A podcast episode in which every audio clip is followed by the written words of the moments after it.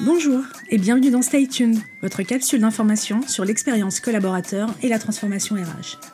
Stay Tuned, c'est le podcast qui vous permet d'être à jour des tendances, des buzzwords ou encore des nouveaux enjeux qui font l'actualité des ressources humaines. Je suis Séverine Loureiro, experte en expérience collaborateur, et je suis ravie d'être dans vos oreilles aujourd'hui pour ce nouvel épisode dans lequel je réponds à cette question que l'on me pose en ce moment quasiment toutes les semaines. Quelle est l'utilité de la marque employeur pendant la crise Covid? Et oui, c'est une question qui revient quasi toutes les semaines en ce moment dans les interviews. Et la première fois qu'on me l'a posée, pour être honnête avec vous, j'ai un peu vu flou comme disent les jeunes. Et puis on me l'a posé plusieurs fois et j'ai compris qu'il y avait un sujet.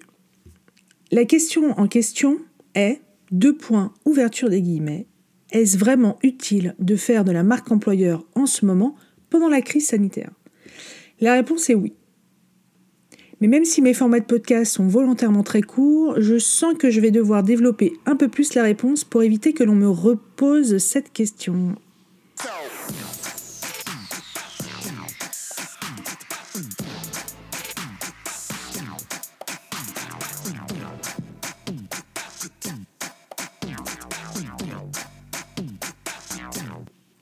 En réalité, si on y réfléchit, elle est un peu choquante cette question, parce qu'elle sous-entend qu'en cette période de crise, comme des entreprises ont fermé des postes et des recrutements et que les candidats ont un peu moins de choix, alors on n'a plus besoin de trop se casser avec la marque employeur.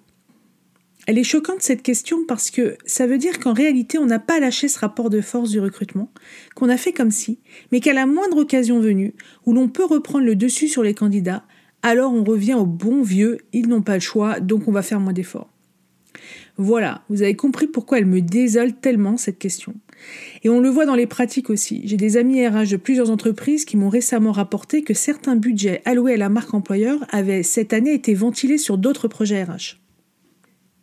Elle me désole cette question, mais elle est très instructive. Elle permet d'identifier les entreprises pour qui les initiatives de marque employeur étaient purement et uniquement des dispositifs de com et de marketing sans fond. Elle permet de distinguer ces entreprises-là des autres qui, elles, continuent leurs actions pour se différencier et mettre en avant les atouts pour attirer les candidats. Les entreprises qui ralentissent ou qui stoppent leur plan marque employeur apportent sur un plateau des arguments aux sceptiques qui remettaient en cause l'honnêteté des démarches de marketing RH, et pour cette raison, ces entreprises ne font pas du bien au domaine. Mais je me console en me disant qu'elles accumulent un retard qu'elles regretteront quand la crise sera passée.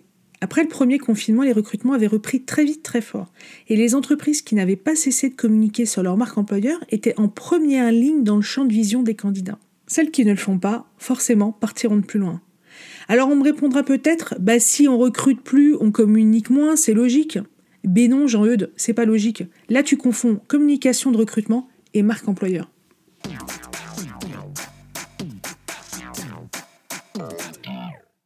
Entre les deux premiers confinements, j'avais indiqué que pour moi, la crise du Covid était le stress test de la marque employeur et je maintiens. C'est facile de communiquer quand tout va bien. C'est facile de montrer aux candidats un environnement où tout va bien, d'affirmer aux collaborateurs qu'ils font bien de rester quand tout est OK. Mais c'est quand ça ne va pas qu'il faut être présent pour les collaborateurs et leur montrer qu'on les soutient, qu'on les accompagne, qu'on met tout en œuvre pour leur faciliter cette période difficile. C'est quand tout va mal que les candidats veulent savoir comment ça se passe en interne, comment l'entreprise est en train de gérer ça pour ses collaborateurs. Bref, c'est maintenant que les discours de marque employeur se démontrent, c'est maintenant que les discours de marque employeur prennent tout leur sens. Et c'est surtout maintenant que la marque employeur passe son test d'authenticité que l'on a tellement mis en avant. Parce qu'elle est où l'authenticité quand on se dit qu'on n'a plus autant besoin de marque employeur dans un contexte où on a repris le dessus sur les candidats? Hein? Elle est où? Stay tuned, c'est fini pour aujourd'hui. Si l'épisode vous a plu, il plaira aussi sans doute à vos collègues et à votre réseau, à qui vous devriez donc le partager. L'autre moyen d'exprimer que le podcast vous plaît, c'est de le noter dans l'application en lui mettant un maximum d'étoiles. Merci d'avance. Aussi, n'hésitez pas à m'indiquer dans les commentaires le sujet que vous souhaiteriez que je décrypte dans un prochain épisode. Stay tuned revient dans deux semaines. D'ici là, restez à jour en suivant la presse review tous les vendredis sur mon compte LinkedIn ou sur mon site pointdecontact.fr. À bientôt!